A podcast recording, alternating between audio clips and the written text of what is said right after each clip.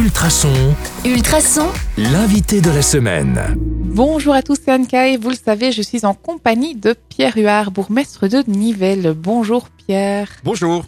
Alors aujourd'hui, j'ai envie de parler des projets 2022 euh, et finalement la question, elle, elle est évidente. C'est quoi le projet dont tu es le plus fier? Ben, il y a plusieurs projets qui ont été concrétisés au cours de l'année 2022, mais je vais plutôt parler de projets qui ont été lancés en 2022 parce que ce sont des dossiers très attendus par les Nivellois. Et donc, euh, je commencerai bien sûr par la, la rénovation de la collégiale. C'est un bâtiment remarquable qui est en fait, euh, qui se trouve en plein centre de la ville. Et On donc, j'ai envie, hein. envie de dire que tous les citoyens y passent euh, quotidiennement. Et donc, il y a cette volonté de, de rénover ce bâtiment, de lui apporter un nouvel éclairage. Ça, c'est donc un projet qui a été lancé. Un deuxième projet très important, c'est plutôt pour les seniors. C'est le début des travaux de l'extension de la maison de repos Les Taillons. Donc ça, c'est un projet qui devrait se concrétiser pour euh, 2024.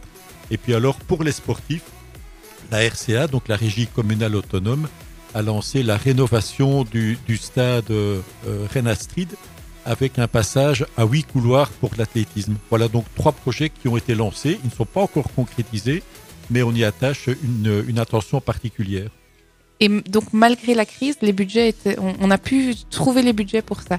Oui. C'est quand même fabuleux ça. C'est vrai, mais je trouve que la ville de Nivelles est, gérée- est bien gérée depuis un certain temps, donc on a pu euh, mettre de, de l'argent de côté, et donc on a pu d'abord, ça aussi c'est important de le dire, on a bien traversé les crises auxquelles on a été confronté, donc la crise de, de la Covid, la crise euh, énergétique, et donc Nivelles a les moyens nécessaires et surtout suffisants pour euh, traverser ces crises et pour pouvoir développer d'autres projets. Alors justement, euh, on a parlé des projets 2022. Euh, finalement, les projets, ça amène des rencontres. C'est quoi la plus belle rencontre? Oh, mais j'en ai fait énormément et c'est pas forcément des, des- des personnalités dont je parlerai, mais de manière générale, c'est le citoyen nivellois. Moi, j'adore rencontrer les personnes. Euh, D'ailleurs, le bulletin communal s'appelle Jean de Nivelles, mais Jean écrit G-E-N-S. Donc, c'était ma volonté aussi de parler de tous les gens de, de Nivelles et c'est c'est mon quotidien, c'est de pouvoir euh, rencontrer euh, des citoyens.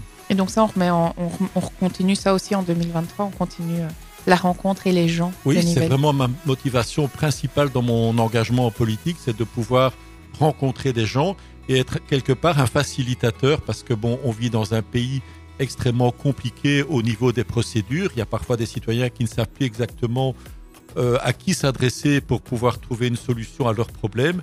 Et donc, ben, j'estime que les, les mandataires, bourgmestres et, et juins, et même les conseillers communaux, sont des facilitateurs par rapport à l'attente du citoyen. Ils sont là pour faire le lien finalement. Tout à fait. On est là pour euh, faire le lien.